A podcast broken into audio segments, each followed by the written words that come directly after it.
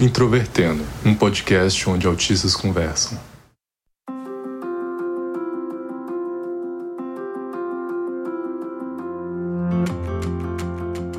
Olá para você que escuta o podcast Introvertendo. Esse podcast é feito por autistas e para toda a comunidade, não apenas para a comunidade neurodiversa.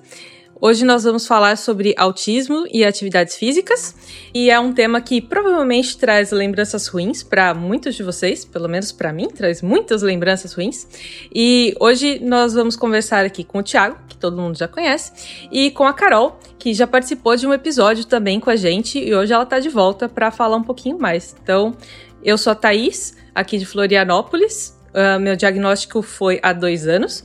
E eu gostaria que vocês se apresentassem também. Meu nome é Tiago, sou jornalista, um dos apresentadores do Introvertendo e hoje eu estou fora dessa função. E eu tenho certeza de que eu sou a pessoa com a pior coordenação motora de toda a equipe do Introvertendo. Vou falar muita coisa aqui hoje. Oi, eu sou a Carol, tenho 23 anos e eu fui diagnosticada com autismo em 2018.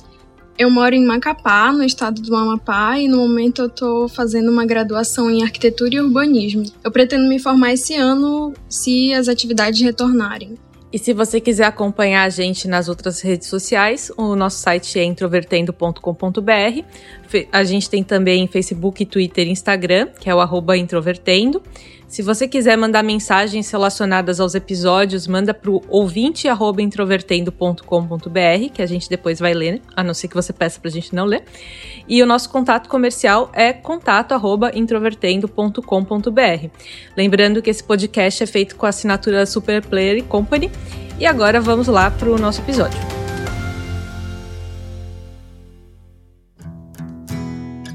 Para começar a falar sobre essa, esse tema de atividades físicas, eu queria que vocês comentassem um pouquinho a respeito da percepção que vocês têm sobre como a atividade física afeta o dia a dia das pessoas, ainda sem falar sobre as nossas experiências mesmo, porque a gente sempre costuma contar bastante história nessas horas de falar sobre experiência. Boa parte da minha vida eu vi as atividades físicas de uma forma muito negativa tanto pelas minhas experiências que eu tive na escola, com atividades que envolviam uma bola, então sempre a minha cabeça não funcionava para identificar o lugar das bolas. Mas depois que eu superei esse tipo de situação, eu sinto que as atividades físicas mudaram consideravelmente a minha qualidade de vida e hoje eu sinto muita falta quando eu não pratico nada e eu percebo que eu durmo melhor e que eu consigo gerenciar bem melhor a minha ansiedade quando eu estou praticando uma atividade física em relação às vezes em que eu não estou praticando atividade física.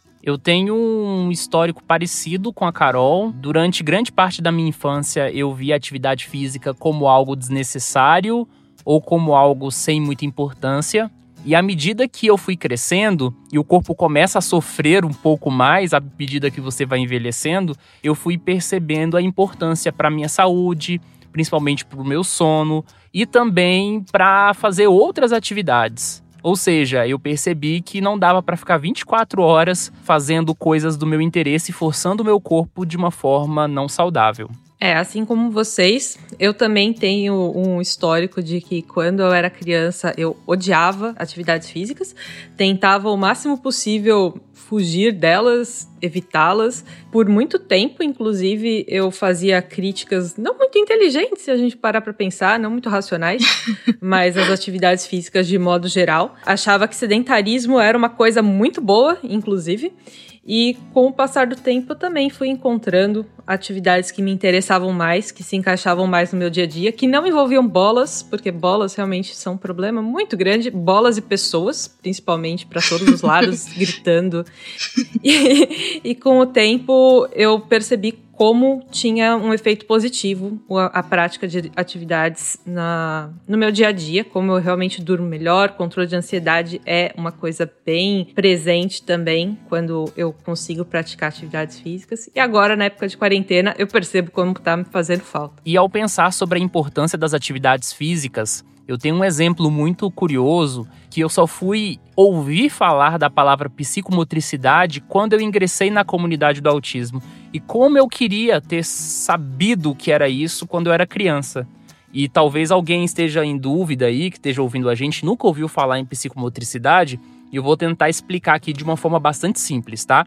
Psicomotricidade é uma ciência que tenta entender todos os aspectos que são cognitivos, emocionais e motores, né, de atividade, considerando as diferentes fases de vida do ser humano. E essa forma de compreensão, ela se estrutura como uma ciência. E quando a gente tem um contato, então, com essa definição, a gente pensa muito na questão do desenvolvimento do ser humano. E o autismo é um transtorno do neurodesenvolvimento. Então, dentro da comunidade do autismo, existem profissionais de psicomotricidade, porque autistas têm uma tendência a terem uma coordenação motora desajeitada. Eu lembro que em 2019, quando foi gravado o episódio 45, Roda de Conversa sobre Autismo, uma das profissionais que estavam lá com a gente naquele momento era uma psicomotricista. E ela foi falando de algumas coisas que ela trabalhava com os alunos dela, que eu pensava assim, gente, eu queria muito ter tido isso durante a infância, porque eu sempre fui uma criança completamente desajeitada, completamente até excluída dos espaços sociais por causa disso, e até hoje eu colho consequências desse tipo. Eu já tropecei em muitas calçadas planas também, me machucando muito e eu não entendia por que eu tropeçava de forma tão estúpida de vez em quando. Isso realmente me, me faz pensar nessa questão de como falta coordenação pra gente em algumas situações, ou na maior parte das situações, se isso tá relacionado até mesmo à parte de sobrecarga sensorial, né? porque às vezes tem um ruído um pouco mais forte ou uma luz um pouco mais forte e isso afeta muito claramente a minha movimentação. Ao longo da minha infância e adolescência, uma das coisas que dificultava bastante a minha participação em atividades físicas na escola era justamente essa sobrecarga sensorial, porque eu não conseguia lidar com muitas pessoas, geralmente a minha turma tinha quase mais de 40 alunos, então juntavam duas turmas nas aulas de educação física, seria mais ou menos, sei lá, quase 90 alunos. E isso sempre me desorganizou de uma forma que eu acabava levando muitas boladas na cabeça e eu não tô brincando. Eu cheguei a levar muitas boladas na minha cabeça e teve um dia que eu levei uma bolada as pessoas não entenderam que eu queria sair do jogo e eu levei outra bolada em seguida e aí eu desmaiei. E foi esse dia me marcou muito profundamente e a partir daí eu tive bastante dificuldade de me engajar em qualquer tipo de atividade física por boa parte da minha vida escolar.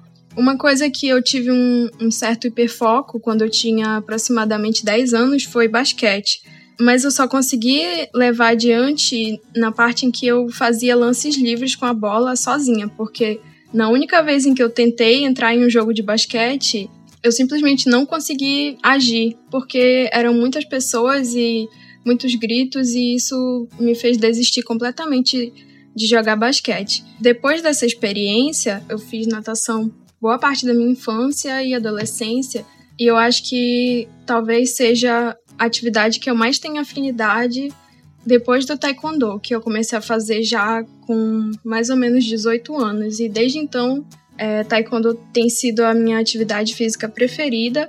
Eu gosto de pensar que a natação serve como um suporte hoje para o meu taekwondo, porque assim como o basquete, taekwondo acabou sendo uma espécie de hiperfoco por um tempo. Eu até tinha um caderno do taekwondo em que eu anotava. Eu ainda tenho esse caderno, na verdade. Eu anoto todos os movimentos do taekwondo que eu aprendo.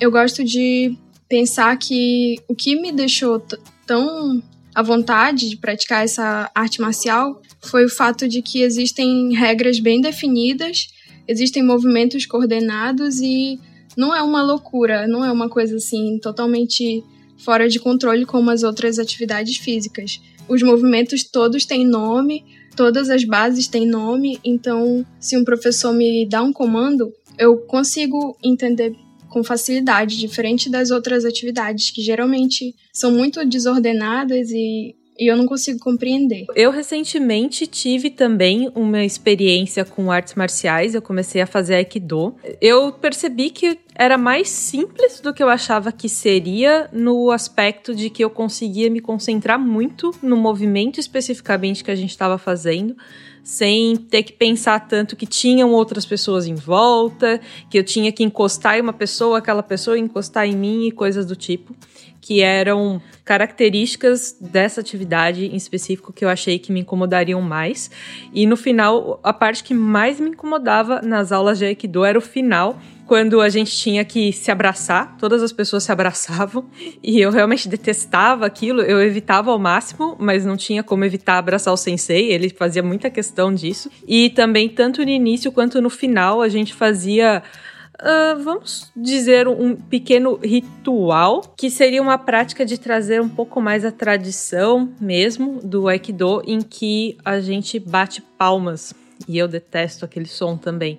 Então, para mim, esses eram os dois momentos mais difíceis. Na hora que a gente tinha que realmente executar a, as coisas, mesmo que executasse mal, tivesse dificuldade em fazer direito algo, mas eu não me sentia mal em fazer. A minha maior dificuldade estava nos momentos que teoricamente a gente devia relaxar ou que estaria tudo mais tranquilo.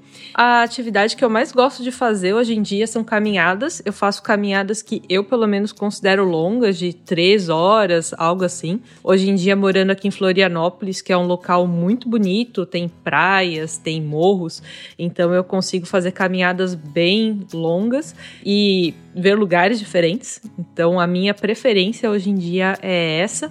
E teve uma época também que eu ficava andando na esteira em casa também por muitas horas lendo. Então eu colocava o celular na frente da, da esteira e eu até montei um suporte para o celular ficar ali e eu ficava lendo por horas e horas. Então, da minha preferência hoje em dia, é esse que é o esporte, a caminhada. Eu também cheguei a fazer natação um tempo. Eu gostava muito de água, mas para ser sincero, eu não gostava da natação, porque as professoras sempre gritavam muito e o local ecoava com tudo, tanto a voz delas, a voz das pessoas, as pessoas caindo na água. Então eu acabava não gostando também nesse aspecto. Era tudo muito úmido em termos do ar estar úmido, a gente pisava naquele chão molhado. Eu demorei muito para descobrir que tipo de, de atividade física ia ser agradável para mim. No meu caso, eu fiz várias atividades, vários tipos de esportes ao longo da vida e eu fui um desastre em todos, literalmente todos. Até hoje eu não sei muito bem descrever qual é a minha dificuldade motora, até porque eu sou uma pessoa que tem uma certa dificuldade de fazer uma análise dos meus próprios comportamentos, mas eu nunca me saí bem em nenhum esporte sequer. Se queimada for considerado esporte, talvez seria a única exceção, mas ainda assim existe um elemento de sorte muito grande para você se dar bem naquele tipo de jogo. Então, durante o período escolar, eu fiz futebol, handball, basquete, principalmente essas atividades que eu consigo lembrar com maior frequência, e em todas elas eu tinha muita dificuldade para poder fazer as pontuações ou os gols. Tinha dificuldade de segurar, tinha dificuldade de manejar a bola e manter o controle sobre ela, tinha uma dificuldade para lidar com a pessoa que estava no time adversário e tinha dificuldade de relacionamento com os colegas. A minha última atividade física estruturada como esporte foi natação, que eu fiz na época do meu TCC, bem no início do Introvertendo, inclusive. Eu levantava 6 horas da madrugada, ia para a universidade e lá eu fazia aula na piscina gelada às 7 horas da manhã. Isso me ajudava a despertar, mas me deixava cansado depois, e aí quando eu tive o TCC para fazer, acabei saindo da natação. E a natação, ela me foi sugerida para melhorar a coordenação motora e para diminuir a ansiedade, porque eu tinha feito academia várias vezes na universidade e eu tive crises alérgicas durante o processo da academia. Não sabia exatamente o que, que me causava isso, se era alergia ao meu próprio suor, se era alergia ao movimento. Eu sei que eu ficava todo vermelho e tinha que ir correndo para o posto de saúde tomar a injeção. Inclusive, a primeira vez que isso aconteceu foi uma situação bem ruim. Eu estava voltando da universidade, era fim de tarde, peguei o ônibus para chegar em casa e a distância entre a minha casa e a universidade de ônibus dá no máximo 10 minutos. É um trecho bem pequeno. Só que entre a universidade e a minha casa tem uma rodovia estadual. E aí, nessa rodovia estadual, era 6 horas da tarde, tinha muitos carros, então o tráfego estava parado. Eu sei que o trecho que demoraria no máximo 10 minutos para ser feito, levou 40, 50 minutos. E aí eu comecei a sentir uma coceira muito estranha dentro do ônibus, eu não sabia muito bem o que estava acontecendo com o meu corpo. E quando eu cheguei em casa e corri pro banheiro, porque eu achei que tomar um banho ia resolver, meu corpo estava todo vermelho. E aí, desde então, eu tentei voltar para academia várias vezes e tive várias crises alérgicas. Então, entrei na natação para isso. E na natação, a atividade era mais individual. Eu me saía melhor nisso. O problema é que, mesmo assim, a minha coordenação motora era muito ruim eu demorei muito mais para desenvolver em relação aos meus colegas, eu ficava muito desconfortável com isso, porque a turma inteira era prejudicada por minha causa e isso me deixava um pouco desconfortável. Até hoje em dia eu não tenho uma relação muito agradável com esportes. Durante essa pandemia eu tenho feito muita caminhada no quintal. Eu coloco um episódio de podcast para andar de uma hora e todo dia eu fico no compromisso de ouvir um episódio de qualquer podcast e também faço exercício de andar. Só que minha mãe, ela já até comentou que eu tenho uma forma de pisar com os pés errada. Eu piso meio torto com o pé direito e os meus chinelos eles quebram com dois meses de uso. Eu tinha três chinelos havaianas, sabe, novíssimos. Eles já quebraram durante essa pandemia, só andando dentro de casa. Então eu tenho realmente alguma coisa na forma de andar e, e, na forma de me movimentar que realmente me complica bastante. Sem falar que durante a pandemia eu desenvolvi tendinite. Então, assim, eu, eu, eu imagino, assim, na minha vida que provavelmente eu vou ser aquele tipo de idoso que vai morrer levando uma queda dentro do banheiro, porque é a minha cara isso. Você comentando as coisas, eu fui me lembrando de muitas situações minhas também. Agora, essa de cair na rua, eu achava muito estranho, sabe? Porque eram muitas vezes que eu caía na rua. E depois que eu vim para Florianópolis, eu não caí nenhuma vez. É, eu, eu fico impressionada com isso, sabe? Porque não é de falar, ah, você cresceu. Não, cara, eu vim pra cá com 26 anos, se não me engano, 27, não tenho mais certeza. E até essa idade eu ainda caía em São Paulo. Então eu tenho a impressão de que eram os ruídos, sabe? Por todo lugar ser muito barulhento, eu acho que é por isso que aqui eu não, não fico caindo, me destroçando por aí. Falando sobre natação, eu acho que a minha facilidade vem justamente do fato de que eu nasci e cresci na Amazônia, então aqui a gente tem uma relação muito forte com os rios e igarapés e eu cresci cercada de rios, então a gente aprende desde criança a nadar. Eu acho que é até uma vergonha uma pessoa daqui dizer que não sabe nadar, apesar de que eu conheço muitas que não sabem, mas enfim. Eu sempre me senti muito feliz estando na água e essa coisa dos estímulos sensoriais externos, para mim na água meio que esses estímulos se neutralizam. Então, por mais que eu tenha tido um dia muito, muito estressante, quando eu, entro em contato com a água é como se a água absorvesse todo esse meu estresse. A minha única dificuldade atual é na socialização desses ambientes, porque muitas vezes as pessoas ou querem puxar conversas que eu não entendo, ou às vezes os professores dão instruções que eu não consigo seguir porque eu não entendo muito bem, porque as instruções da natação não são tão específicas quanto as instruções das artes marciais. Nossa, demais. Eu tinha muita dificuldade na natação porque o professor explicava algo e eu demorava para poder pegar. E é muito curioso isso, né? Que em todo contexto em que a pessoa tem um conhecimento especializado, se ela não souber usar as palavras corretamente, você não pega. E nós, autistas, ainda que somos muito literais, isso realmente é bastante complicado. Eu tinha bastante dificuldade também em entender exatamente o que a professora queria que eu fizesse. As professoras, né? Eu tive mais de uma. Só acrescentando que eu não tinha comentado especificamente isso, que a minha dificuldade também com a natação, de ter muitos estímulos, é porque era um ambiente fechado, então tinha muito eco e etc. Mas nadar em rio, nadar no mar, são coisas de que eu gosto muito até hoje, e eu também tenho essa sensação de que o meu estresse diminui muito quando eu estou na água. Falando em socialização, eu me lembro também de um episódio da minha vida, que não sei se eu já falei aqui, que foi quando eu estava ainda no ensino fundamental e o professor tinha pedido para a gente correr em volta da quadra e, e, eu comecei a andar rápido, porque eu não queria correr, eu não gostava de correr, tinha vários problemas com isso. Tanto a parte de eu não, não ser muito boa em controlar minha respiração enquanto eu tô correndo. Até hoje eu tenho essa dificuldade. Não gostava de ficar suando também. Eu geralmente estava com blusas grandes e largas, porque eu tinha vergonha dos meus seios ficarem balançando. Eles cresceram muito cedo, então eu tinha bastante vergonha naquela época. E aí eu ficava com mais calor ainda, porque eu tava com aqueles moletons enormes. E aí eu comecei só a andar rápido. E o professor começou a gritar assim, falando para eu correr. E eu falei que eu tava correndo e ele falou: "Ah, correr é tirar os pés do chão". Aí eu comecei a meio que pular para frente, sem correr, mas tirando os pés do chão. E conforme ele dava as instruções, eu fazia exatamente o que ele falava que aquilo o que correr era, só que sem correr. E até que ele ficou muito irritado comigo, e aí ele falou pra turma que enquanto eu não corresse a volta inteira e corresse de verdade, a turma toda ia continuar correndo. Então eu já tinha dificuldade de socialização ali, especialmente nas aulas de educação física. Eu já era aquela pessoa que nunca era chamada e o professor ainda vinha me fazer umas coisas dessas. Então, quando ele falou isso, que a turma toda ia ficar correndo, e aí o pessoal começou a gritar: corre logo, Thaís, corre logo, eu peguei e sentei e falei que tá bom, então a turma toda vai ficar correndo. E fiquei esperando ali.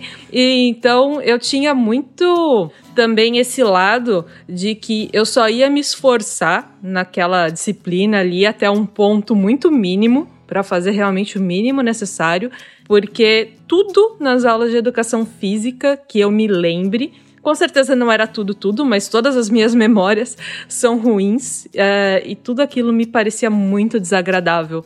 A forma como isso era imposto é algo que até hoje me traz algumas dificuldades para lembrar, lembrar com tranquilidade. É engraçado quanto que o perfil do professor de educação física parece ser variável em duas que é ou a, esse professor que é meio escroto ou que fica pegando muito no pé, ou é aquele professor que todo mundo ama e que é exatamente a exceção da exceção. Eu tive esses dois perfis de professor e sobre professores legais eu lembro de uma situação que foi um professor que deu aula para mim durante três anos consecutivos, eu acho, chamado Adão. Que, que ele fazia? A nossa turma era diferente da maioria da, das turmas da escola que conseguia montar dois times de futebol, de tanta gente que a nossa turma era. Então, nos jogos interclasse, a turma tinha dois times. Tinha o time dos melhores jogadores e tinha o time que era do pessoal perna de pau, que inclusive eu fazia parte, eu era zagueiro.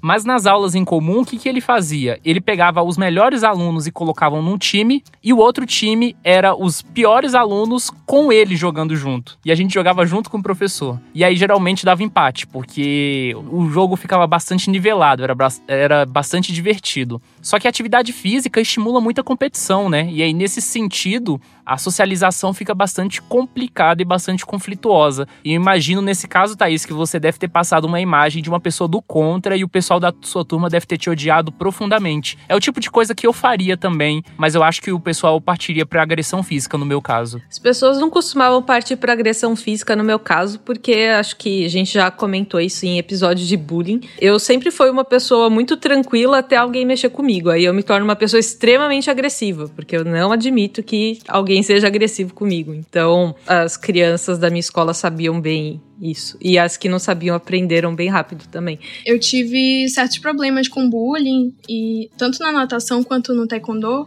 em que me desmotivaram bastante de continuar participando, tanto que eu já praticava taekwondo mais em casa porque eu tinha receio de entrar em um ambiente em que existiam esse tipo, esses tipos de conflitos. Interessante que eu também tenho esse costume de tentar trazer para casa ou tentar criar uma forma alternativa de prática isolada para poder fazer sozinha, porque essa parte de socialização Uh, sempre foi bem difícil, sempre me cansou muito, além de levar uh, essas situações de conflito muitas vezes. Então eu acho que é o tipo de coisa que é bem interessante a gente buscar mesmo formas de, de adaptar aquilo que interessa pra gente pra nossa realidade, dentro do possível. Eu tinha uma relação bastante tempestuosa com os meus colegas e eu acho que as aulas de educação física eram um momento em que isso ficava mais exacerbado. A Carol foi falando isso e eu fui lembrando de muitos momentos da da minha vida em que começavam as ofensas, começavam as brigas de uma forma mais frequente. E eu era muito inflexível neste sentido. Muito inflexível mesmo. A ponto de, às vezes, ficar chateado com as pessoas, ou de simplesmente ficar com raiva, ou tentar atrapalhar o jogo das pessoas. Eu tinha esse comportamento bastante desagradável.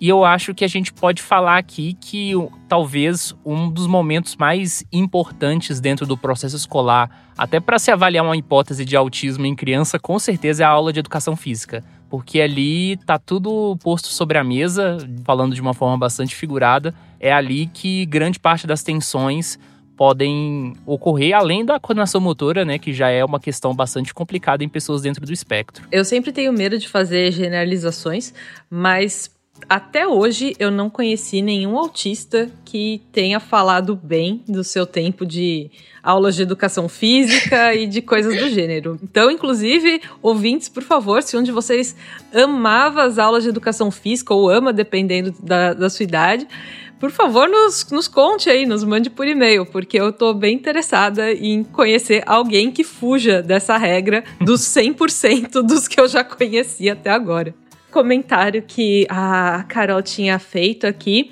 era justamente das questões de gênero, e aí eu queria puxar isso, aproveitando que justamente na minha faculdade a gente tinha uma disparidade muito grande entre homens e mulheres, porque era uma faculdade de engenharia, então tinha muito mais homens do que mulheres. Hoje em dia a gente já tá com isso bem mais balanceado, mas nem sempre a gente encontra esse equilíbrio, e realmente tem alguns esportes em que é bem raro encontrar um time feminino, ou mesmo se uma mulher pratica determinado esporte, algumas pessoas ainda falam de um jeito um tanto preconceituoso. Bom, eu acho que a partir do momento em que a gente passou para a fase da adolescência, essas questões de gênero na educação física ficaram muito mais evidentes e até existia uma grande preferência dos professores de ensinar os homens, os alunos homens, a praticar esportes como futebol e basquete e um pouco,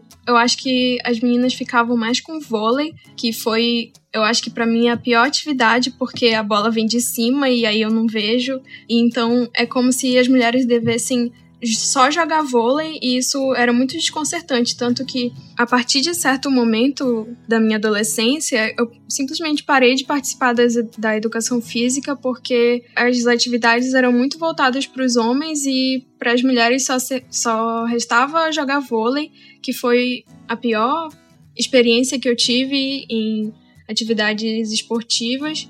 Então, isso eu tenho certeza que me prejudicou, porque por, por boa parte da minha adolescência eu fui muito sedentária e eu também perdi essas oportunidades de socialização, porque e eu, eu acredito que isso não seja exclusivo do autismo, porque muitas outras meninas da, da minha turma não participavam justamente porque elas não tinham essa oportunidade. Existia, sei lá, uma vez no mês em que os professores liberavam a quadra de futebol para a gente usar, porque em todos os outros momentos a quadra era um espaço exclusivo dos alunos homens, então acontecia de boa parte do período da, da atividade física as meninas ficarem na arquibancada ou no, no banco olhando os meninos jogarem futebol. E mesmo quando os professores destinavam esse espaço pra gente, uma vez no mês, é, isso sendo muito otimista, os meninos faziam confusão, reclamavam, diziam que a quadra era deles, então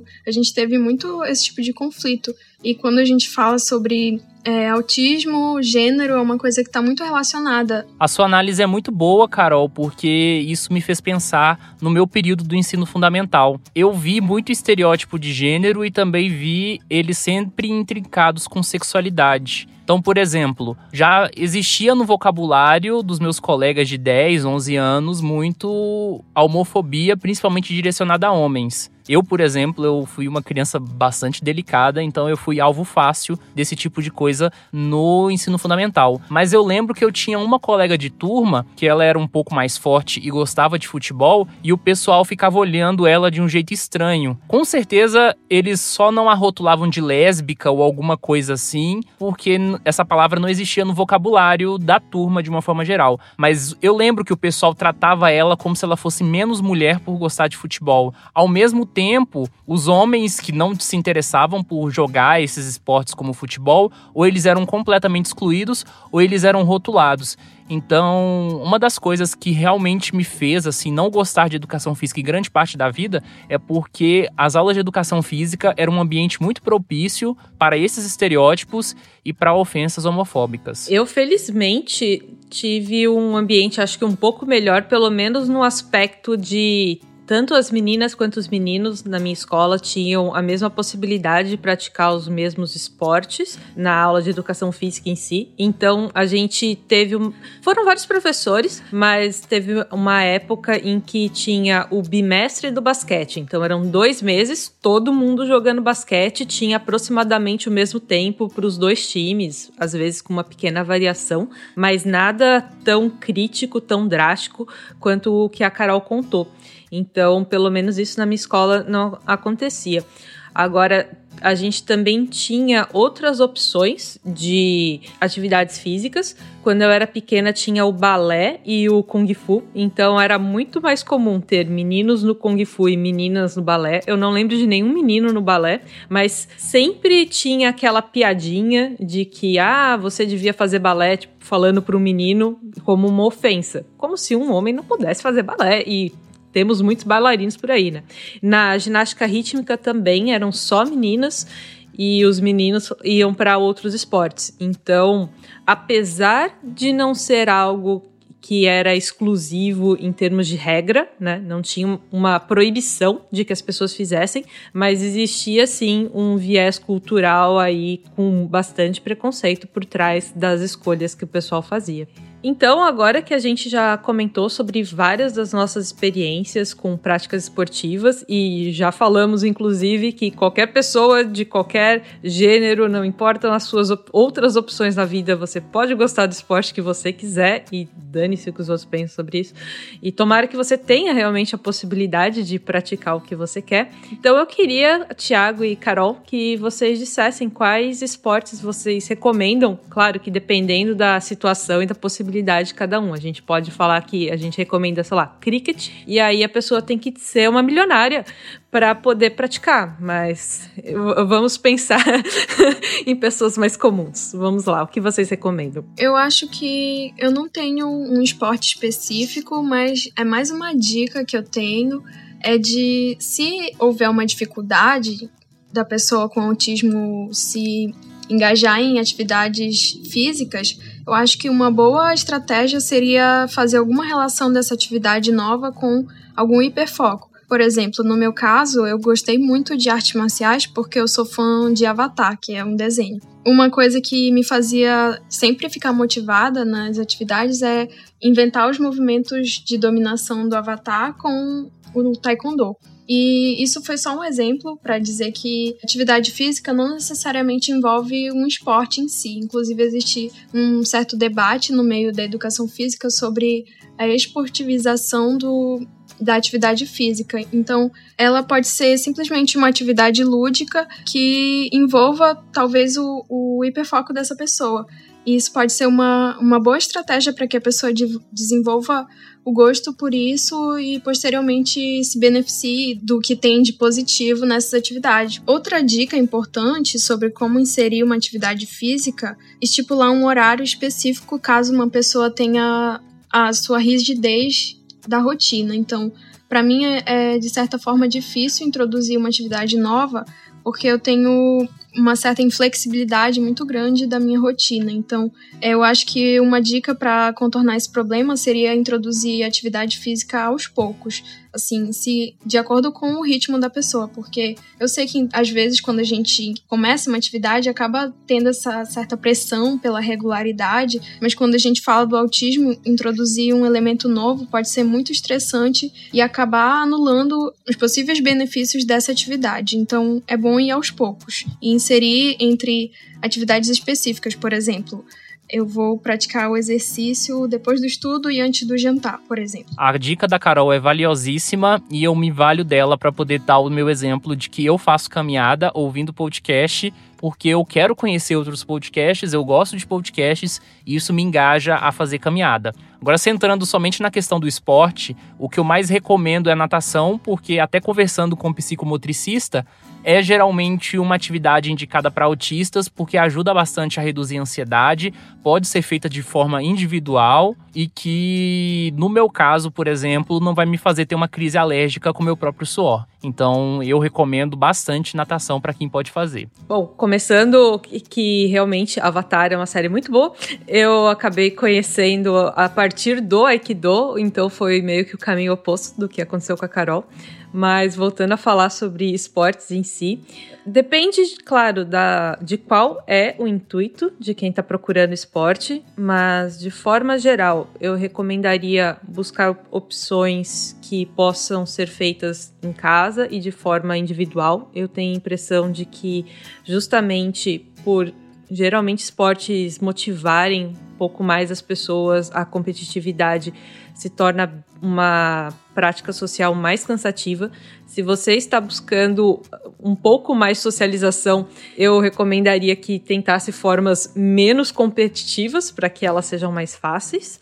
Outra coisa que eu cheguei a fazer por bastante tempo e eu deveria voltar, inclusive, foi o yoga. Acho que é uma prática que também auxilia no controle da ansiedade além de ajudar bastante a questão da postura, então evitando outras dores no corpo, mas quase qualquer prática que você tem interesse mesmo, que seja não necessariamente um hiperfoco, mas que seja o seu interesse, você provavelmente consegue trazer para um nível um pouco mais individual dentro do, das suas possibilidades, ou então fazer o que o Thiago disse mesmo, fazer uma caminhada enquanto você ouve um podcast sobre aquele assunto que te interessa, ou então colocar na frente da esteira o seu celular, um iPhone, o que quer que você possua, com um livro para ler a respeito, ou assistir um vídeo enquanto você anda, corre.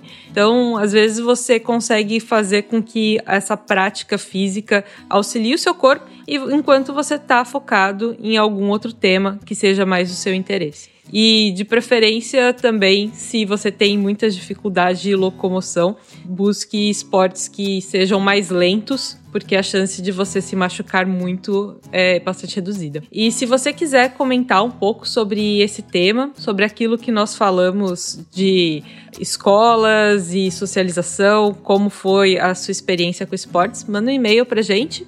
A gente vai muito provavelmente responder aí nos próximos episódios. Se você não quiser que a gente leia o seu e-mail também, avisa pra gente que a gente não vai ler. E espero que vocês consigam aí encontrar uma vida tão saudável quanto possível.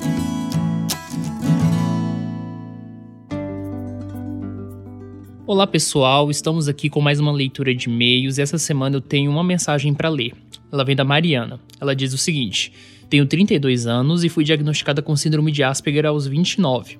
Por muito tempo, me senti uma fraude no espectro, uma vez que não tenho comprometimento cognitivo perceptível ou estereotipias. Cursei engenharia civil e estudei para concurso por dois anos. Hoje em dia sou concursada de um tribunal em São Paulo. Como me senti uma fraude, não ingressei nesse tribunal via PNE, mas sei que é possível. Já me assumi, entre aspas, para meus amigos, mas ainda não no trabalho. E essa é a razão pela qual escrevo esse e-mail. Tenho me questionado ultimamente se eu não deveria fazê-lo por uma questão de representatividade, para incentivar de alguma forma outros autistas a ingressarem na administração pública. Eu não sou a pessoa mais sociável do trabalho e já me chamaram de estranha, entre aspas, por eu ser muito quieta. As pessoas acham estranho ir para o trabalho e trabalhar de fato, sem small talk, risos. No entanto, felizmente meu emprego não depende da minha habilidade social, mas sim da minha formação acadêmica e do meu desempenho. Além do mais, a tendência da administração pública é de abraçar cada dia mais o home office, algo que para mim é maravilhoso. É isso, se vocês puderem me dar o um conselho, ficaria agradecida. Então, Mariana, obrigado pelo seu e-mail. Muito legal o seu relato. É, isso, na verdade, é um dilema, porque depende muito do ambiente que você vive e das pessoas que você conhece. O que eu costumo defender é que a pessoa só deve assumir, digamos assim, o seu autismo publicamente se isso for bom para sua qualidade de vida. Então, você deveria pensar primeiro em você. Isso vai te fazer bem? Isso vai ser legal para você? Depois você pensa na questão da representatividade propriamente dita, digamos assim. Tendo isso delimitado, o próximo passo, imagino eu, é você tentar identificar quais são as possíveis reações que seus colegas vão ter considerando a convivência que você já tem com eles, a personalidade deles, coloca todas essas variáveis no papel. E aí eu acho que você vai ter uma decisão melhor. Mas a pessoa que vai saber isso perfeitamente é você. É isso, pessoal. Se vocês tiverem uma mensagem de e-mail, escreva para a gente para ouvinte.introvertendo.com.br que nós leremos aqui no nosso podcast. Um abraço para você.